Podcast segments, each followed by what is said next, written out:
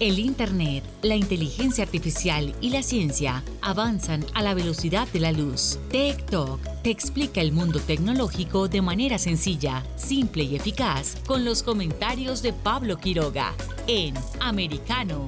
Comenzamos.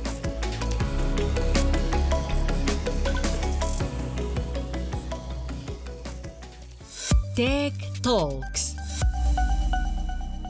¿Qué tal? ¿Cómo están todos? Bienvenidos una vez más a nuestro programa TikTok aquí por Americano. Hoy es el 20 de julio, es un día muy especial porque se recuerda una fecha importante para toda la humanidad y de hecho yo creo que eh, en Estados Unidos todos los americanos deberían también sentirse el doblemente eh, orgullosos. ¿Por qué? Porque hoy se conmemora un nuevo aniversario de la llegada del el hombre a la luna. Se cumplen 53 años de esa hazaña que marcó la historia, marcó un camino también, de ahí comenzaron muchísimos avances en el plano de la tecnología, la ciencia, la investigación, por supuesto, en relación también al cosmos, al espacio, estamos viendo distintas noticias, siempre hemos, eh, por ejemplo, cubierto este año, estamos atentos a todos los viajes que se están haciendo también con SpaceX, cómo está el tema de los viajes espaciales, eh, están aumentando también la frecuencia,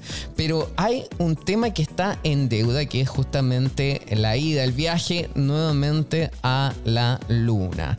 Y es un tema que está pendiente porque sin duda todos hemos visto cómo la tecnología avanza en el tiempo, cómo se ha ido desarrollando distintas eh, facetas tecnológicas. Estamos viendo también cómo existe y se están haciendo viajes actualmente a la Estación Espacial Internacional, pero la luna sigue estando pendiente. Sin embargo, hay un proyecto que es eh, de la NASA y que pretende llevar, por supuesto, esto a nuevas personas al espacio.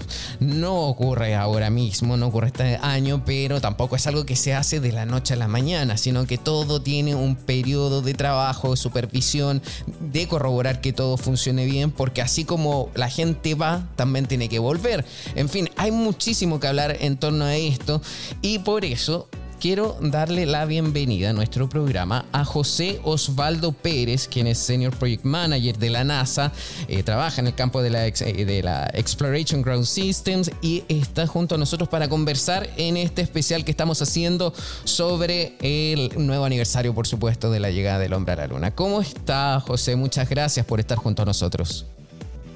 Encantado, Pablo. Es un placer para mí estar contigo. Gracias. Eh, nosotros felices eh, porque por aprender muchísimo de sin duda eh, lo que nos va a contar. Nos gustaría comenzar también por lo más simple. ¿Va a haber o no va a haber un viaje a la luna con tripulación, con personas, con astronautas o no? Todavía no. ¿Cuándo cree que podría ser esto? Bueno, eh, el, programa Artemis, que es el programa que nos va a regresar a la Luna, está compuesto de una serie de vuelos. El primer vuelo que vamos a tener ahora a, eh, a finales de agosto va a ser no tripulado. Ese vuelo va a ser meramente para probar este nuevo cohete y esta nueva cápsula. La cápsula eh, obviamente va a llegar a, dar vueltas alrededor de la Luna eh, para estar seguro que todos los sistemas, eh, siendo esto un, cohete totalmente nuevo, queremos estar seguros que todos los sistemas trabajan como deben trabajar, así que el primer vuelo va a ser no tripulado. El segundo vuelo, que va a ser eh, quizás dos años más tarde, ese vuelo va a ser tripulado. Ese vuelo, pues, básicamente va a llevar a los astronautas otra vez a la órbita de la Luna, pero no va a aterrizar en este momento. Vamos meramente a, orbitar la Luna por un tiempo y a chequear los sistemas nuevamente, obviamente en este, en este caso con, con personal. El tercer vuelo es el que está programado para alunizar. Eh, y ese vuelo obviamente pues eh, va a ser quizás en el 2025, creo que es que está propuesto ahora mismo, pero no, no estoy seguro. Ok, pero entonces las fases y los planes ya están en marcha, ya está todo programado. Eh, en el último mes también ya ha habido pruebas con eh, Artemis 1. Eh, ¿Cómo se ha llevado esto a cabo? ¿Ha funcionado bien? Pues las primeras, como todo, todo vehículo nuevo, y esto ocurre con cualquier vehículo que, que se, se, diseñe y se lleve a la fabricación, eh, la, una vez el vehículo está, está listo, pues se lleva a la plataforma de lanzamiento y básicamente lo que hacemos es una simulación de un lanzamiento. Y en la simulación del lanzamiento, pues básicamente se llena el cohete de combustible con el hidrógeno y el oxígeno. Se, se, se prueban todos los sistemas para estar seguro que el día del lanzamiento van a funcionar. Y eso es lo que básicamente pasó hace, hace creo que fue el fin de semana pasado o el anterior.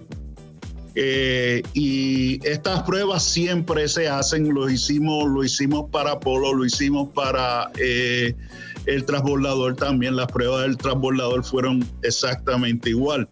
Eh, ahora mismo el, vehículo está en el, edificio de ensamblaje de vehículos, básicamente alistándolo para salir eh, a finales de agosto, lo llevamos a la plataforma de lanzamiento, ahí vamos a tener el lanzamiento. Wow. Eso es increíble cómo avanza la tecnología, cómo avanzan los procesos. Pero y yo también al inicio, antes que comenzáramos la entrevista, eh, eh, acabo de, señalar, ¿por qué ha pasado tanto tiempo desde que no se ha ido a la luna? ¿Qué, qué, ha pasado? Porque incluso hemos visto cómo la tecnología avanza, hay nuevos descubrimientos, ya tenemos al James Webb eh, que está ya en el espacio trabajando, tenemos muchísimo, pero nos falta llegar allá, ¿por qué no? Bueno, acuérdate que todo, todo es, igual que el programa Artemis, el, el, el, el goal final del programa Artemis es ir a la luz, eh, es ir a Marte.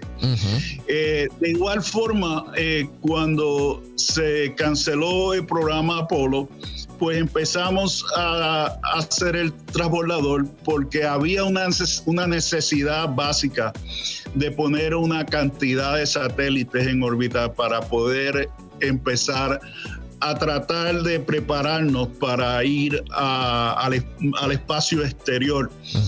Por eso fue que se hizo la, eh, el Space Station. Eh, el Space Station, parte de la misión que tenía el Space Station, pues era conseguir eh, fisiológicamente todo lo necesario para nosotros poder hacer viajes al espacio por un largo periodo de tiempo. Acuérdate que lo que nosotros fuimos a la luna fue a, recolectar eh, material para entender de qué estaba hecho la luna y estos viajes eran relativamente cortos.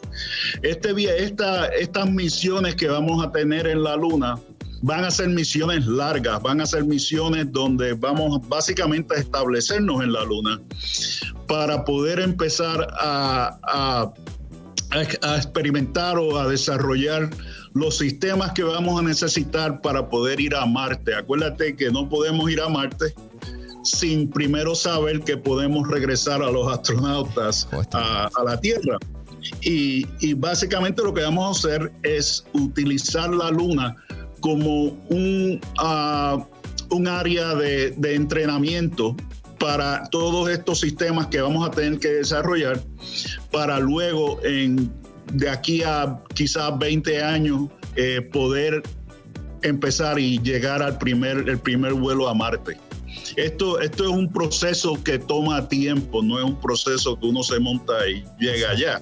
Toma un año, toma un año básicamente llegar a Marte, así que tenemos que estar seguros que eh, tenemos eh, podemos preparar astronautas para eh, subsistir por ese tiempo tan largo y no solamente eso, poder, una vez lleguemos a Marte, tenemos que fabricar combustible para poder regresar a la Tierra y esas son las cosas que se van a desarrollar en la Luna. Y, y, a ver, si ya eso se está pensando, es porque la tecnología está ya, pero falta probarla, ¿o no?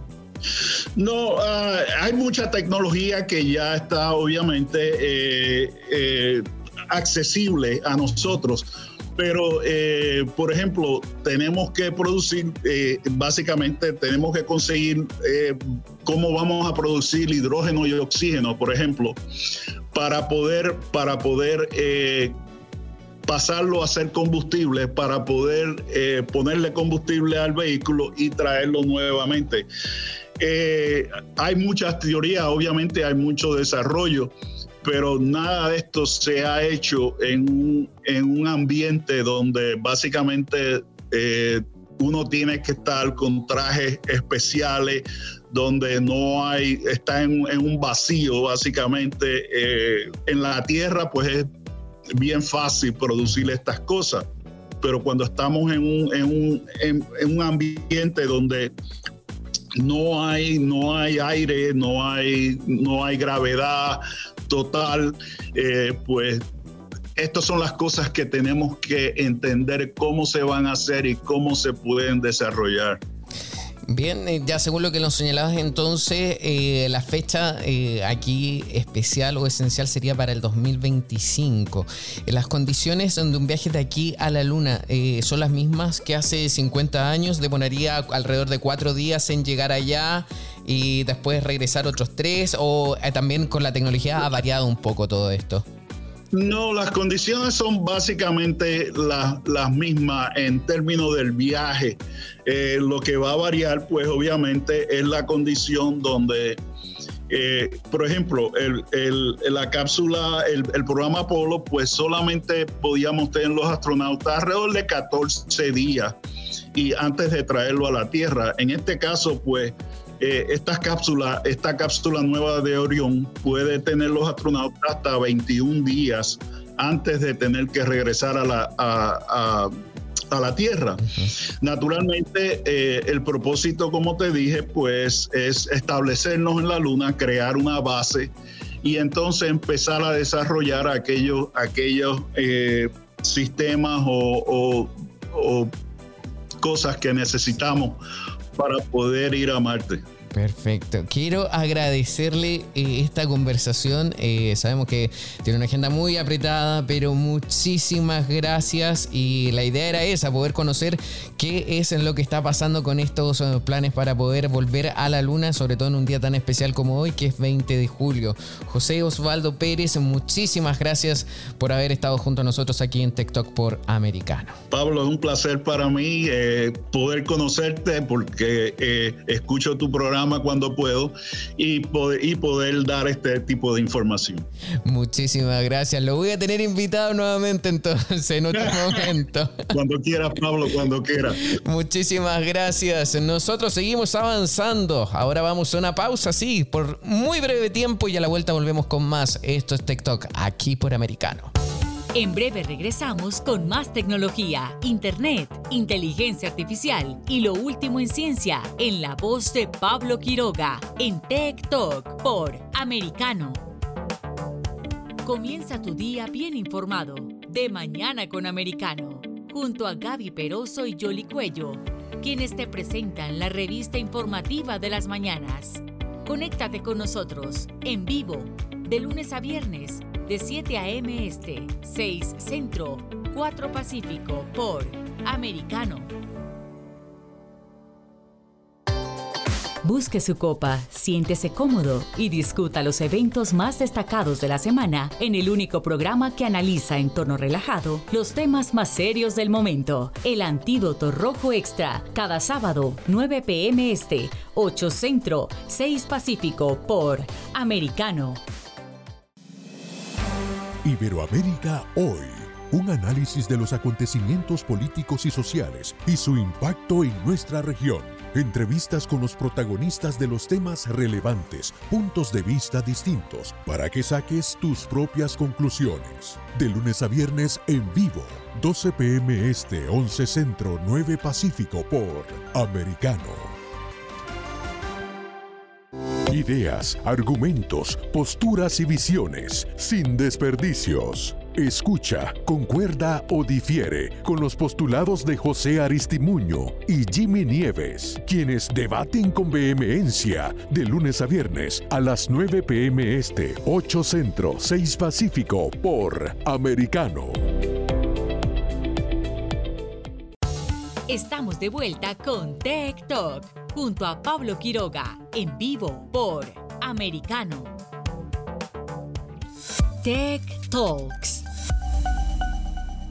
Estamos haciendo este especial de un nuevo aniversario de El hombre en la luna y vemos como cada día está aumentando y progresando, por supuesto, la tecnología, los eh, viajes espaciales eh, no están ya siendo algo tan exclusivo, sino que cada vez hay más actores en el, en el mercado, en el área, en esta, en esta zona. Ya, por ejemplo, no es algo exclusivo que se remitía a, los cohetes, a las naves Soyuz, ahora también ya se conoce y se consolidó la presencia de la empresa de Elon Musk, que es eh, SpaceX. También está Virgin Galactic. Y en fin, hay muchísimo tema que conversar con eso. Y para eso eh, está junto a nosotros eh, Klaus von Stork, ingeniero aeroespacial de la Universidad de California del Sur. También candidato astronauta. Y es un agrado, como siempre, poder saludarlo. ¿Cómo estás? bienvenido. Muchas gracias por estar junto a nosotros. Muy buen día, Pablo. Un gusto saludarte. Gracias por la invitación. Gracias a nosotros, la verdad, porque siempre aprendemos y es que estamos conversando en este especial de un nuevo aniversario del hombre en la luna. A medida que avanza la tecnología, entonces vamos a encontrarnos cada vez viajes al espacio. Están aumentando también los actores que están participando de estas naves, de la creación de estas naves espaciales, ¿cierto? Sí, por supuesto, definitivamente. definitivamente. O sea, yo lo comparo un poco con el desarrollo también de la aviación, en principio lo, desde 1900 por ahí, que todo empezó, digamos, eh, tremendamente caro, complejo. Hoy en día ya existe mucho más tecnología y antes esto estaba suscrito básicamente a las grandes potencias, lo que era la Unión Soviética y los Estados Unidos. Eh, después eh, tuvimos el transbordador espacial que dejó de funcionar.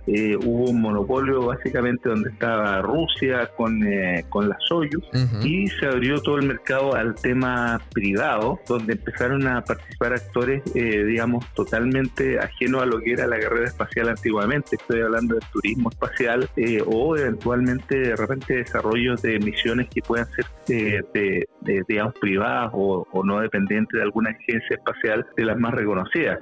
Por lo tanto, se está, están apareciendo actores como SpaceX, eh, Virgin eh, Galactic y, digamos, muchas otras.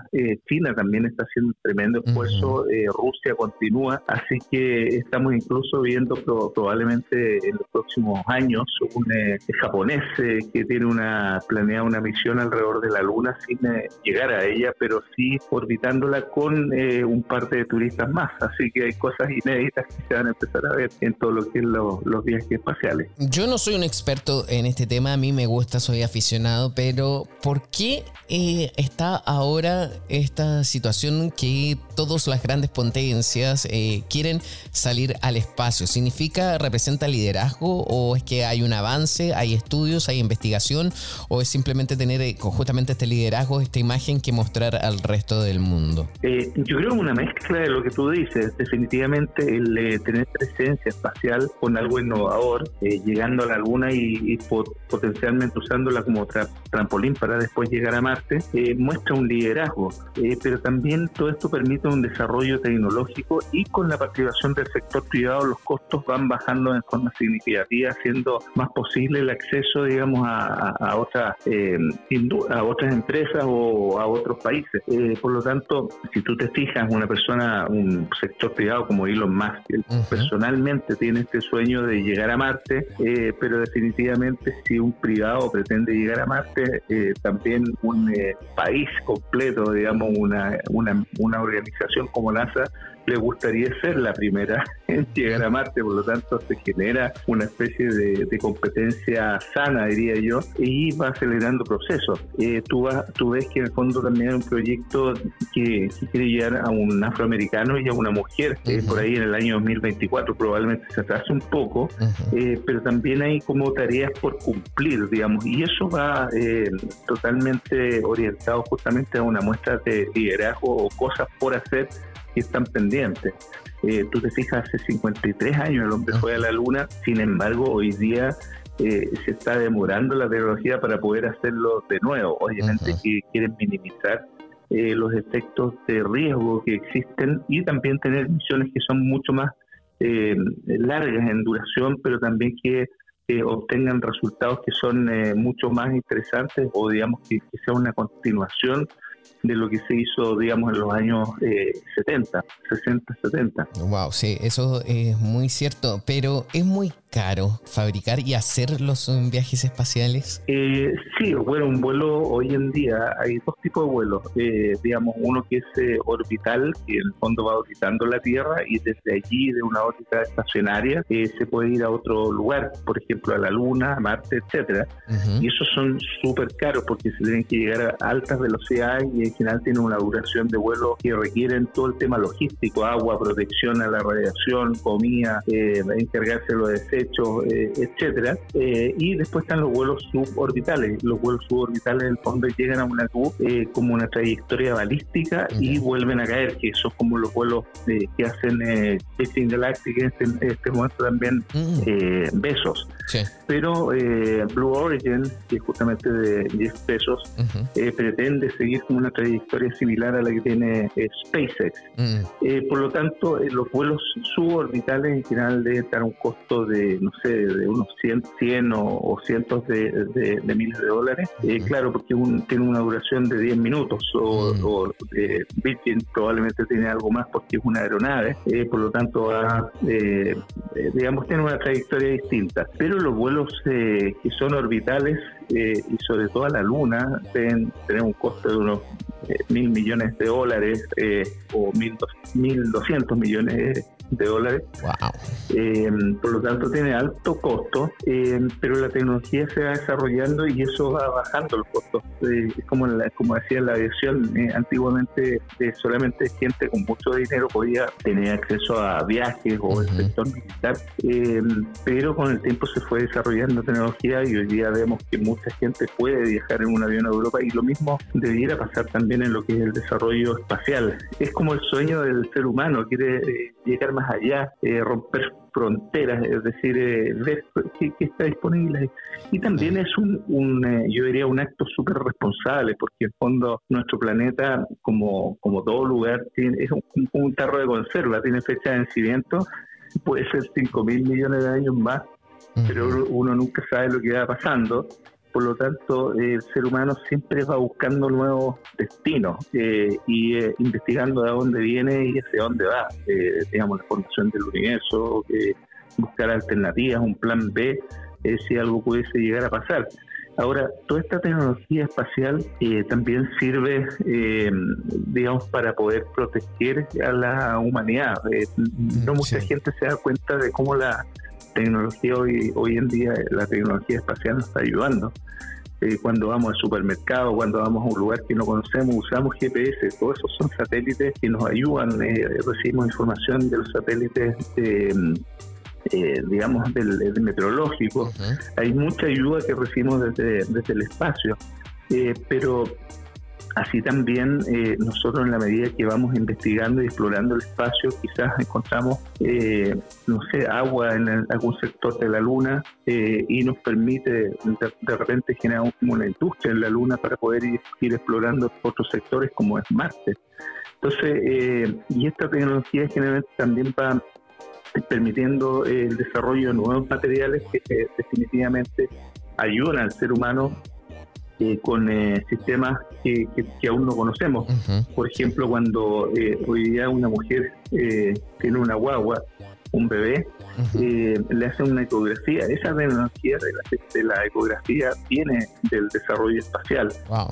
los pañales, la comida de los bebés, hay, hay muchas cosas que, que ni siquiera sospechamos, pero vienen justamente de lo que es el desarrollo espacial. Miramos nuestro celular eh, todo esto también eh, viene de la minimización de, los tamaños de los chips, eh, justamente porque cuando va al espacio requiere tener menos volumen de cosas, necesitas archivar información y todo eso va generándose gracias a la tecnología espacial.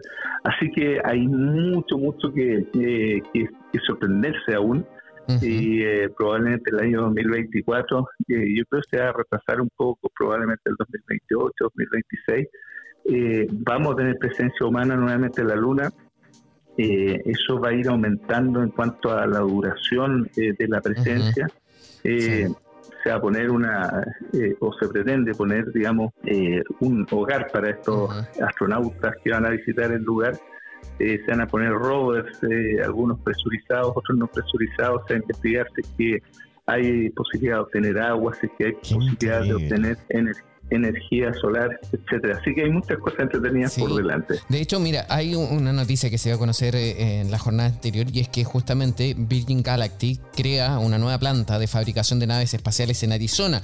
Y a mí me llama mucho la atención porque hay un vehículo de producción de Virgin Galactic que está diseñado para volar semanalmente y apoyando el objetivo de la compañía de 400 vuelos al año desde Spaceport América. Entonces, la verdad que es eh, bastante, eh, yo creo que alentador para quienes escuchamos y nos gusta todo este tema del espacio, pero también me imagino que eh, bien breve me gustaría preguntarte, hay riesgos también para la gente que vuela muy continuamente al espacio, ¿no? Por el tema de la radiación, me imagino, o la gravedad. Sí, bueno, la, gravedad, la, gravedad no tanto, pero el tema de la radiación sí, definitivamente, digamos, uno cuando va al espacio eh, se enfrenta mucho más, digamos, a mucho más riesgo del tema de la, radiación. Eh, pero también los vuelos espaciales tienen un riesgo eh, mayor al que uno está acostumbrado en cuanto a accidentabilidad. De hecho, las naves se, se construyen, digamos, con un porcentaje de digamos, considerando un porcentaje de riesgo de accidentabilidad.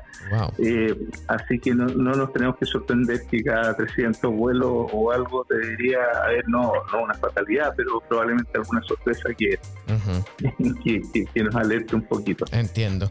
Klaus, eh, muchísimas gracias eh, por este contacto. La verdad que siempre somos felices de poder tenerte acá y esperamos nuevamente que ya se venga otra oportunidad y seguir comentando estos temas tan apasionantes como son como es el espacio, por supuesto. Muchísimas gracias. Muchas gracias a ti, Pablo. Un abrazo, que esté muy bien. Gracias. Nosotros eh, seguimos avanzando en nuestro programa, pero antes vamos a hacer una pausa bien breve. Esto es TikTok, aquí por Americano. En breve regresamos con más tecnología, internet, inteligencia artificial y lo último en ciencia en la voz de Pablo Quiroga en TikTok por Americano una mirada global de la influencia de Medio Oriente en el mundo occidental, junto a Hannah Beris, cada sábado en Israel hoy, 2 p.m. Este, 1 Centro, 12 Pacífico, por Americano. Los avances científicos y tecnológicos relevantes, Internet, redes sociales y el mundo de los videojuegos en TikTok con Pablo Quiroga. Conéctate de lunes a viernes, 2 p.m. Este, 1 Centro, 11 Pacífico, en vivo por Americano.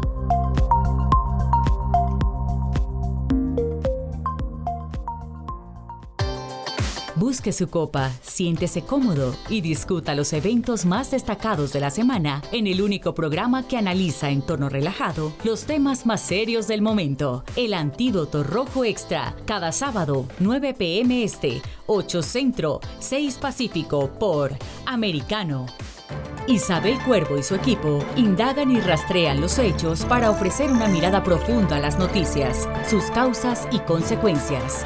Periodismo de investigación cada sábado, 7 p.m. Este, 6 Centro, 4 Pacífico, por Americano. Los hechos relevantes que ocurren en Estados Unidos, analizados con la característica frontalidad de Dania Alexandrino y sus invitados. Perspectiva USA. Conéctate de lunes a viernes, 8 p.m. Este, 7 Centro, 5 Pacífico. En vivo por Americano. Infórmate con Lucía Navarro de los temas importantes del día que impactan tu vida. Conoce el contexto de los hechos con el análisis de especialistas. Únete a Actualidad Noticiosa de lunes a viernes a partir de las 10 pm este 9 Centro 7 Pacífico por Americano. Estamos de vuelta con Tech Talk junto a Pablo Quiroga en vivo por Americano. Tech Talks. Seguimos eh, con este especial de un nuevo aniversario de la llegada del hombre a la luna y para eso vamos a hablar ahora con un conocido ya nuestro, Julio Gallegos, quien es eh, y quien trabaja por supuesto en la Agencia Espacial Europea. Muchas gracias por estar nuevamente junto a nosotros, Julio. ¿Qué tal? Hola Pablo, muchas gracias por tenerme. Gracias a ti. Mira, nosotros estamos ya haciendo este especial, estamos repasando distintos tópicos eh, sobre la llegada del hombre a la luna, sobre la tecnología que hay en el espacio, cómo es la frecuencia también ahora de los vuelos espaciales, pero nos queda un tema importante y que aún está pendiente, que habla sobre la Estación Espacial Internacional actual y así como también hay nuevos proyectos de distintos países para colocar más estaciones espaciales en el espacio. ¿Estamos entrando en una nueva época o qué está pasando? ¿Es el paso lógico que tiene que dar nuestra humanidad? Sí, bueno, digamos la Estación Internacional ha servido como una presencia del ser humano continua eh, en el espacio. Entonces, y se han desarrollado muchos proyectos eh, de investigación que necesitaban una situación de microgravedad, y, pero creo que no se ha utilizado al máximo, al oh. máximo de sus capacidades. Ha, sido, por ejemplo, digamos, en el desarrollo de proyectos ha sido poco ambicioso desde mi punto de vista. ha sido poco ambicioso, la colaboración se enfrió un poco. Digamos, en la década del 90, 2000 fue un tremendo impulso, eh, pero se digamos que está quedando obsoleta. Ya es una estación con muchos años, eh, con tecnologías antiguas que no han evolucionado lo suficiente. Entonces ahora tenemos la posibilidad de, ir más allá, ¿no? Eh, claro, uno de los desarrollos que fue necesario para instalar la estación internacional fue el proyecto de la del Space Shuttle, ¿no? El STS. Sin él hubiera sido imposible. Pero ahora hay otras formas, ¿no? Y ya eh, se ha demostrado por parte de la industria que son capaces de poder poner cohetes, eh, seres humanos en la Estación Internacional, de mantener este continuo ¿no? de, viajes a la Estación Internacional que, los necesita porque eh, debido a su baja altura va cayendo poco a poco. Entonces, de vez en cuando hay que darle un su impulso, obviamente llevar suministros, recoger desperdicios, etcétera, ¿no? hay que darle un servicio a eso. Entonces, creo que ahora se puede mejorar. Ahora podemos ir un paso más allá y es lo que están viendo las agencias internacionales, ¿no? China, como has mencionado, la India, tienen proyectos. China es que está muy avanzada, tiene muchísima experiencia en estaciones espaciales y, y con toda la capacidad que ha construido en los últimos años, será capaz de poner una estación internacional eh, muchísimo más avanzada que la ISS que tenemos actualmente. Sí, Claro, será una estación espacial propia eh, dentro de su ámbito de influencia, ¿no? Eh, ha tenido también polémicas en el último tiempo y ha tenido que salir a defender, de hecho, experimentos que se han hecho últimamente y que se han mostrado a través eh, de las redes sociales, por supuesto. También ellos están próximos a lanzar el segundo módulo de su estación espacial y al menos, yo no soy un experto, no soy un entendido, pero visualmente se ve mejor que la actual Estación Espacial Internacional.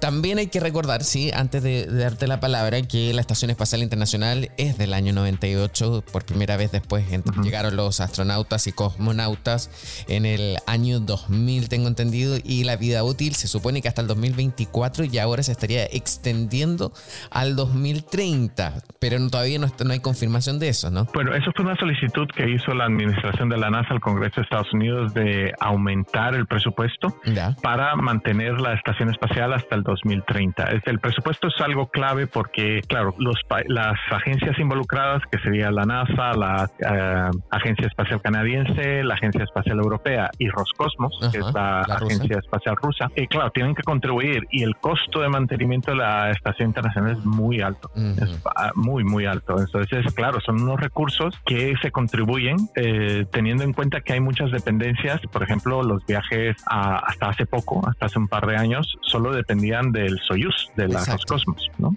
Ahora está SpaceX que ha, dado y van a venir más empresas que, bueno, ya han demostrado que pueden llevar eh, tripulación a la, a la estación internacional. Entonces, y, pero digamos, eh, Canadá y eh, Europa siguen estando como un poco fuera. hay una presencia mucho mayoritaria de, de, astronautas y cosmonautas americanos y rusos. Entonces, es un tema controversial porque es mucho dinero. Es mucho. Y como decía antes, no se está repercutiendo lo suficiente. O sea, el retorno a la inversión no es tan importante, o sea, no es tan importante como lo que se invierte, ¿no? o si ese dinero se invirtiera en una, eh, en una misión para explorar Marte o en un rover o cualquier cosa, pues igual da mayores réditos científicos, ¿no? un mayor retorno. Pero, Entonces, es un, es un poco de problema en eso, ¿no? Justificar esa inversión. Y claro, esta solicitud se hizo antes de que se desatara el conflicto de Ucrania. Ah, y hemos oído todos que hay cierta controversia entre lo que está pasando en la estación internacional con los cosmonautas rusos y los americanos, estas declaraciones que se han hecho, las declaraciones que hizo el antiguo eh, jefe de Roscosmos, que ya se ha sido destituido. Sí, no estoy seguro de quién lo va a sustituir, pero no, no creo que haya un cambio porque realmente no fue destituido para mal, sino que para subirlo en el estado del gobierno. Entonces, no sé cómo va a evolucionar esto. Sí, de hecho lo, cambiaron de labores a otro sector, otra área, y de hecho otro de los reemplazantes fue un, vice, un anterior viceministro de Defensa, quien queda ahora a cargo de, de Roscosmos. Así que vamos a ver también. Lo que sí se sabe en los últimos días es que van a reanudar la cooperación en los viajes hacia la Estación Espacial Internacional, que se habían suspendido. Entonces, a partir ahora de septiembre van a viajar nuevamente estadounidenses y rusos en la Soyuz, y así como también ahora por primera vez va a ir una rusa a bordo de una SpaceX, lo cual ya retomaría un poco esta situación o esta quizás neutralidad que habría en el espacio. Pero ¿será útil? ¿Se mantendrá en el tiempo con el tema de las estaciones espaciales o Rusia seguirá con su idea de construir su propia estación espacial? Sí, ahí, hay un conflicto porque, digamos, los módulos de propulsión y los módulos principales fueron construidos por Rusia, aunque la NASA, o sea, la NASA pagó, digamos, uno de los módulos, eh, realmente es tecnología rusa. Entonces, básicamente los rusos podrían quitar todos sus módulos de la estación internacional y seguir funcionando, pero el resto de la estación internacional dejaría de funcionar. Mm. Entonces, hay un problema ahí grave de, tecnología. Por eso todos esperamos que la colaboración en el espacio continúe y de hecho mejore, ¿no? Y, eh, evitar estos conflictos y que la ciencia y la tecnología prevalezcan. Pero es cierto que, digamos, ahora también tenemos que tener en cuenta la industria privada. La industria espacial privada está creando ya eh, proyectos. De hecho, hay uno muy avanzado de Sierra, que es una empresa que está desarrollando una estación espacial privada. Wow. Y, eso es un proyecto muy avanzado. ¿Y eso es para experimentos eh, científicos o más para turismo espacial? Por lo que sé, está eh, orientada a la ciencia, pero obviamente si hay un, nicho de negocio, lo van a explotar. Es que sí, eh, es que, disculpa, porque había escuchado, estaba leyendo también en las últimas semanas eh, una declaración, pero no recuerdo quién, pero creo que era alguien de Estados Unidos, o sea, tendría que ser de la NASA, que decían que eh, si es que empezaban a comercializar toda la órbita baja de la Tierra para la creación de estaciones espaciales, podrían ahorrarse alrededor de 1.300 millones de dólares y eso poder destinarlo más a la investigación del espacio profundo. Entonces, como que ya hay iniciativas para poder comercializar o masificar toda esta industria del turismo espacial y, eso también llama la atención, ¿no? Sí, y además también, o sea, hay muchos, eh, mucha investigación que se hace en medicina, en, materiales, que se beneficiaría de estar en una órbita em, baja en situaciones de microgravedad. Entonces, claro, si una empresa pone una estación espacial y te permite utilizarla para desarrollar ciertos experimentos, que la estación internacional lo hace, pero con mucha más dificultad, con más burocracia, eh, con limitación de tiempo, etcétera, pues es un, es un buen negocio también, ¿no? Y el turismo espacial, que, por supuesto es, eh, es importante. Que es, es, un gran ahorro porque realmente la NASA no está hecha para eso, ni Roscosmos, ni nada. Que bueno, que Roscosmos principalmente ha ganado mucho dinero con el turismo espacial, y también la NASA. Eh, de hecho, sería un ahorro porque, como bien dices, se podrían enfocar en ciencia y dejar que la industria desarrolle la parte de órbita baja. Sí, yo creo que de aquí a unos años más, eh, bueno, ya está, hemos estado hablando, por ejemplo, en el blog anterior sobre la frecuencia con que la cual se están realizando los viajes espaciales. Y sumémosle a eso, si se crean nuevas estaciones espaciales, estaríamos eh, frente a una industria totalmente futurista y quizás también nos puede ayudar mucho la investigación o la generación de nueva tecnología que nos ha dado tantos réditos en el pasado y que muchos eh, no saben, o por ejemplo la creación del GPS también eh, se realizó gracias a eso, o experimentos científicos o cosas eh, relacionadas a la medicina también se obtuvieron gracias a experimentos que se realizaron en el espacio. Entonces algo muy útil y quizás no todos lo dimensionan de esa forma. Sí, no, hay cosas, yo siempre pongo el ejemplo del microondas. también, sí. el horno de microondas se, lleva muchísimos años desarrollado, pero se, se puso como una, una nueva instrumento en la cocina gracias a la Estación Internacional. Sí. ¿no? En parte a ese proyecto de, de, la vida en el espacio, de cómo calentarle la comida a los astronautas, ¿no? Entonces, pues hay beneficios que pueden sonar un poco eh, frugales, ¿no? De, de, poca importancia, pero al final nos cambian la vida, ¿no? Entonces, eh, es importante, ¿no? Y, por ejemplo, hablaba también del James Webb, que el sistema para medir ahora la, el analizar los ojos de las personas para ver la graduación que tienen y, y las posibles eh, condiciones que puedan sufrir, eh, se ha desarrollado una nueva forma, una nueva técnica para, eh, para hacer este análisis gracias a los espejos y al desarrollo tecnológico que se hizo para James Webb. Entonces ya está, esa, eso ya está en un montón de ópticas, te hacen el análisis con esa tecnología, gracias a James Webb. Entonces el espacio siempre, siempre nos va traer beneficios, siempre. Qué bien y qué importante. Mira, eh, ya para finalizar, porque estamos eh, casi en el tiempo listos, eh, me gustaría saber una cosa más. ¿Qué pasa con Europa? ¿Hay contemplado alguna vez crear una propia estación espacial o no? Y es más seguir trabajando junto con la NASA que, y Canadá también. Sí, ese es el, objetivo, es trabajar en conjunto con esto. Se, ha, demostrado que es una buena unión, ¿no? NASA, la Agencia Espacial Canadiense y la Agencia Espacial Europea.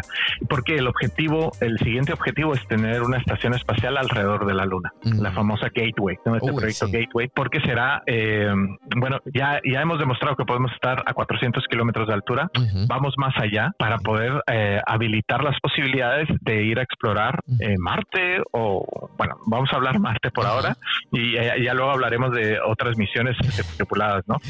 A, a, otras lunas o planetas. Pero en principio, llegar a Marte sigue siendo un, reto importante y uno de los pasos es conquistar otra vez la Luna y tener una base permanente en la Luna y alrededor de la Luna para eh, ser como el, la escala necesaria para llegar a Marte. Útil y necesario si queremos eh, seguir avanzando y progresando como sociedad. Y muchísimas gracias por este contacto, Julio Gallegos, y por supuesto, queremos seguir estando contigo acá en TikTok por Americano. Que estés bien. Por supuesto, muchas gracias, Pablo. Hasta luego. Gracias, hasta luego. Nosotros eh, vamos a una pausa y ya volvemos con más. Esto es TikTok aquí por Americano.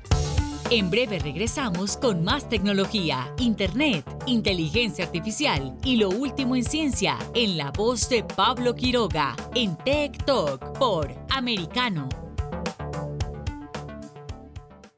Noticias e información del acontecer de nuestra región con sabor caribeño. Acompaña a Diulca Pérez e infórmate de lunes a viernes en vivo 9 a.m. Este, 8 Centro, 6 Pacífico por Americano. Donde vive la verdad. Somos americano. Los hechos relevantes que ocurren en Estados Unidos, analizados con la característica frontalidad de Dania Alexandrino y sus invitados. Perspectiva USA. Conéctate de lunes a viernes, 8 pm este, 7 centro, 5 pacífico. En vivo por Americano. Perspectiva USA está disponible para ti cuando quieras. Accede a toda nuestra programación a través de nuestra aplicación móvil americano. Descárgala desde Apple Store o Google Play y mantente informado con nosotros.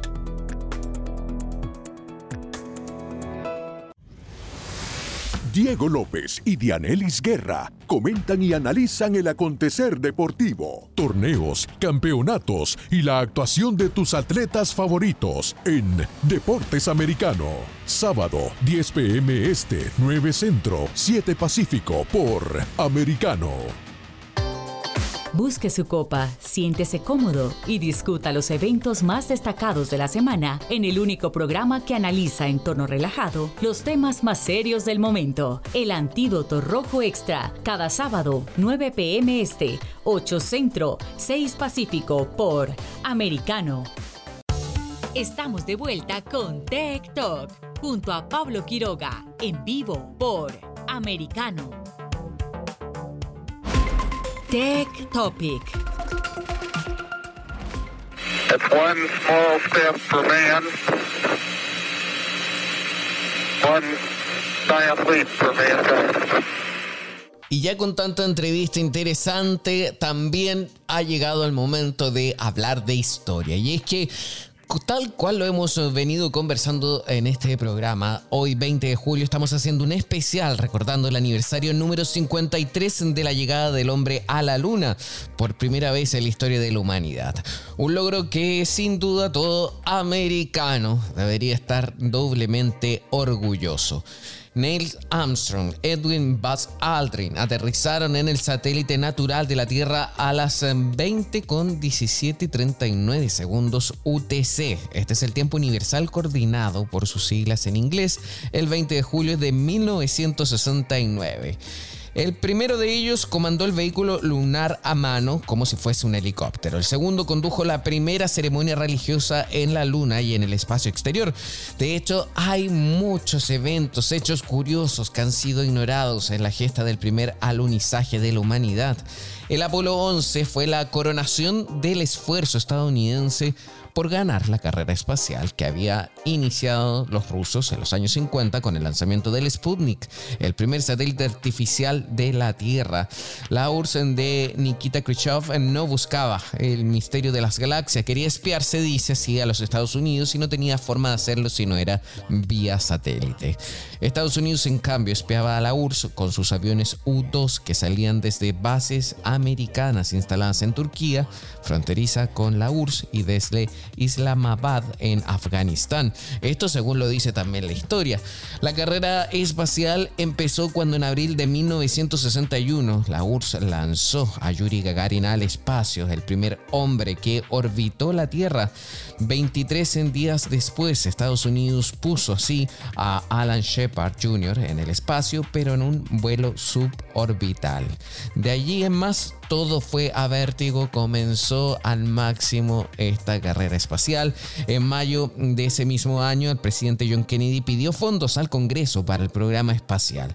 Lo hizo fiel a su estilo, fue contundente y se dice que lanzó en ese momento un desafío en el cual señaló, Primero, yo creo que esta nación debe proponerse a sí misma lograr la meta antes de que la década termine de descender a un hombre en la luna y retornarlo a salvo a tierra. Esto fue así porque también así como se envía a alguien, también tiene que volver.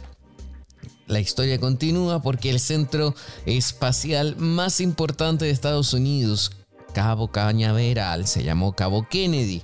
Hoy ya recuperó su antiguo nombre y el centro espacial lleva el nombre del expresidente y el plazo antes de que termine la década, se mantuvo como una meta insoslayable.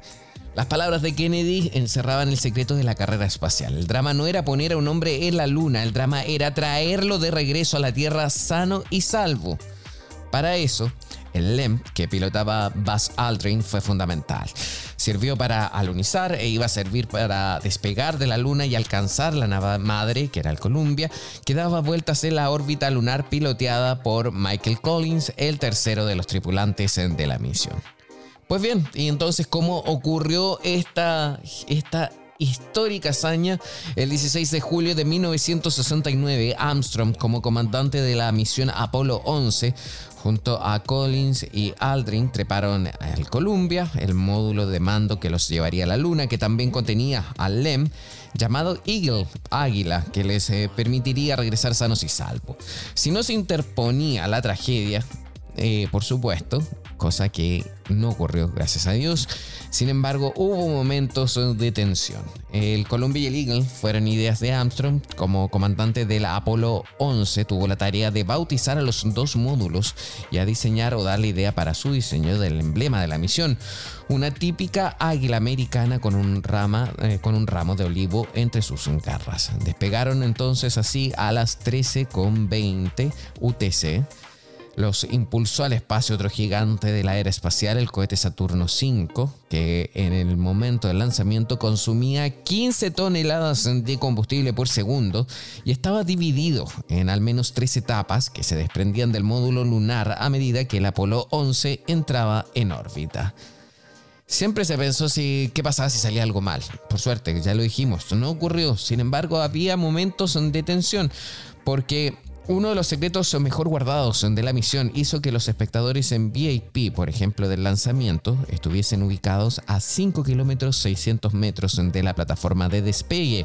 Los eh, técnicos habían calculado que si el Saturno explotaba y la misión fracasaba, el combustible derramado y los fragmentos del Apolo 11 alcanzarían 4 kilómetros 800 metros de distancia pero Apolo, junto a Saturno, Columbia y Eagle, se portaron como buenos chicos y el módulo de mando y el LEM permanecieron unidos a la última parte del cohete Saturno ya en órbita a 215 kilómetros de la Tierra. Allí dieron vuelta tres horas, el lapso llamado órbita de aparcamiento, destinado a que los astronautas calibraran instrumentos y siguieran las lecturas de navegación para comprobar nada menos si la trayectoria que llevaba Apolo 11 era correcta. Pues bien, lo fue. Recién después de ese chequeo, el Centro de Control Espacial de Houston dio la orden esperada de poner rumbo a la Luna. En los dos días siguientes, el Apolo 11 cubrió las cinco sextas partes de su largo viaje. En ese punto entró en la atracción gravitatoria de la Luna. El Colombia que avanzaba por el espacio insondable a 3.700 kilómetros por hora aceleró hasta llegar a los 9.000, no por voluntad de los astronautas, sino por las fuerzas de la gravedad lunar. Con el Columbia en órbita lunar, Armstrong y Aldrin pasaron del Columbia al LEM, este módulo, y al módulo lunar, eh, lunar Eagle, y entonces de aquí ya no había vuelta atrás. Cumplida la decimotercera órbita lunar, Collins, al mando del Columbia, accionó el mecanismo de desconexión del Eagle y aplicó unos breves disparos de cohetes propulsores para alejar su nave de la de Armstrong y Aldrin. Al mismo tiempo, el Eagle encendió 15 segundos sus motores al 10% de potencia y otros 15 segundos al 40%. Fue así como el Eagle abandonó y dejó la órbita lunar y empezó una lenta caída hacia la superficie de la Luna. Ya la historia continúa eh, porque esa lenta caída como tal no fue así. Cada vez iba cayendo más rápido, iba a gran velocidad, más de lo planificado. Incluso se, dice que en ese momento eh, la computadora de ese mismo módulo eh, estaba ya sobrecargada había tensión, hubo momentos de tensión, pero sin embargo ya la historia siguió hasta como lo conocemos nosotros hoy en día en las imágenes, cuando eh, descienden desde ese módulo lunar y comienza la grabación y donde se ve puesta la bandera de Estados Unidos en la luna.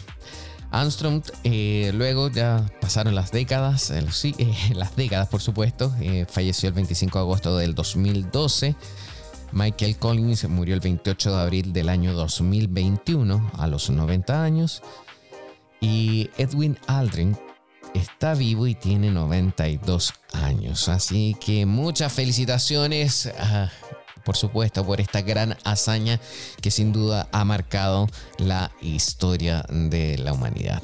Aún queda historia, aún queda cuento, aún hay tecnologías y que esperemos eh, que este proyecto Artemis eh, se concrete y lleve nuevamente a personas a la luna en unos 2 a 3 años más.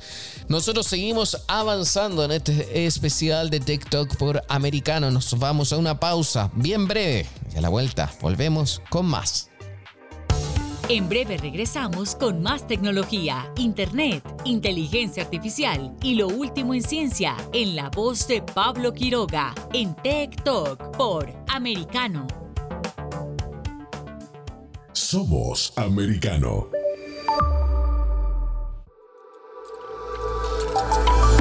Vive en la verdad. Somos Americano. Iberoamérica Hoy está disponible para ti cuando quieras. Accede a toda nuestra programación a través de nuestra aplicación móvil americano. Descárgala desde Apple Store o Google Play y mantente informado con nosotros.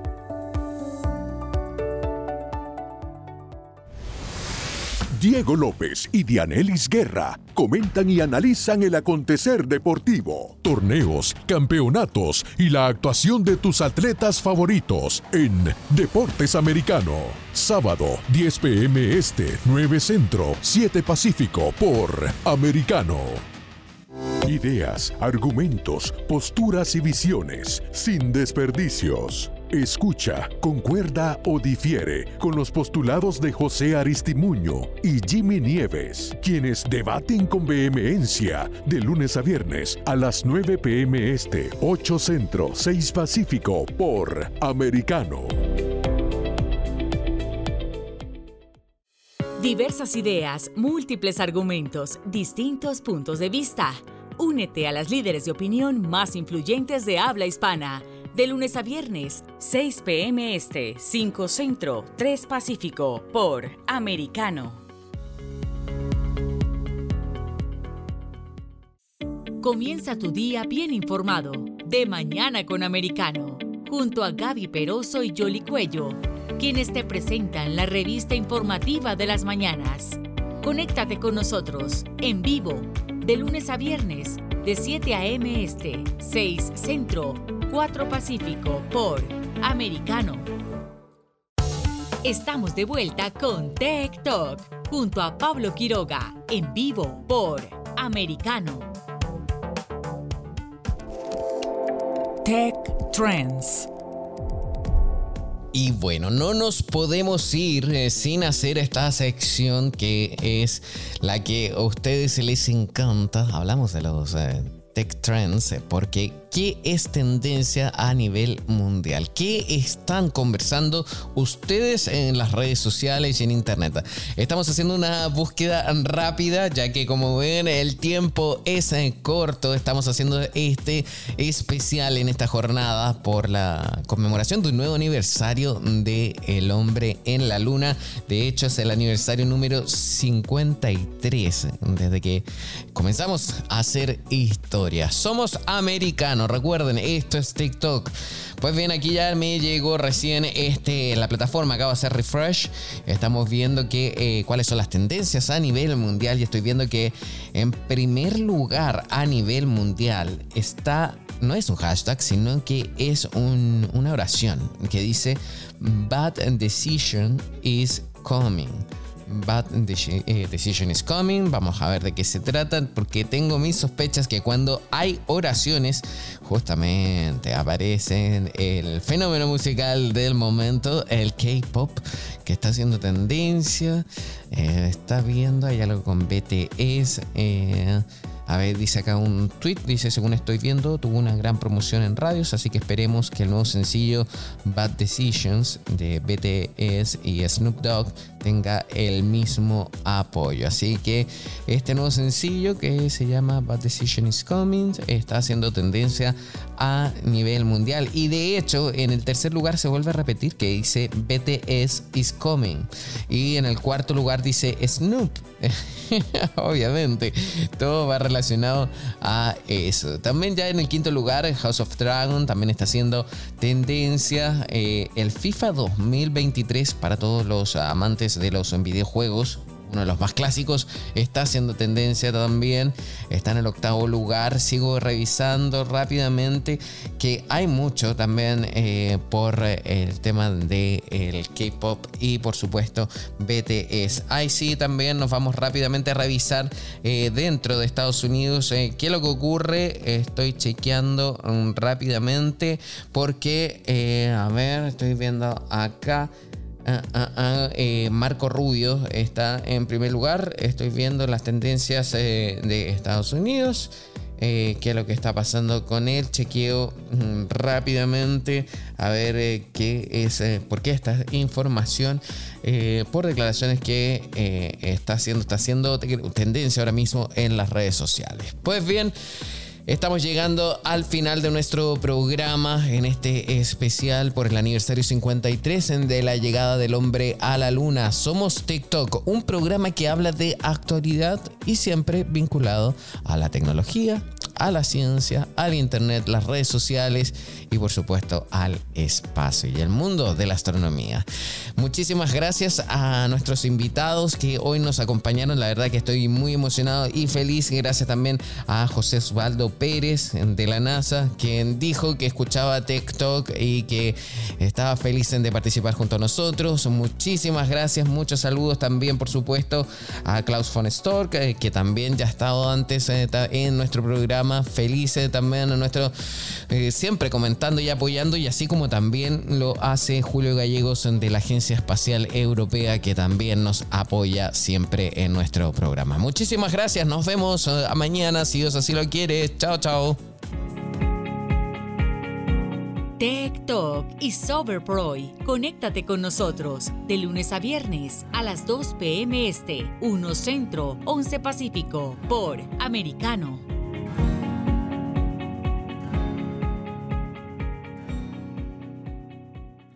This podcast is a part of the C Suite Radio Network.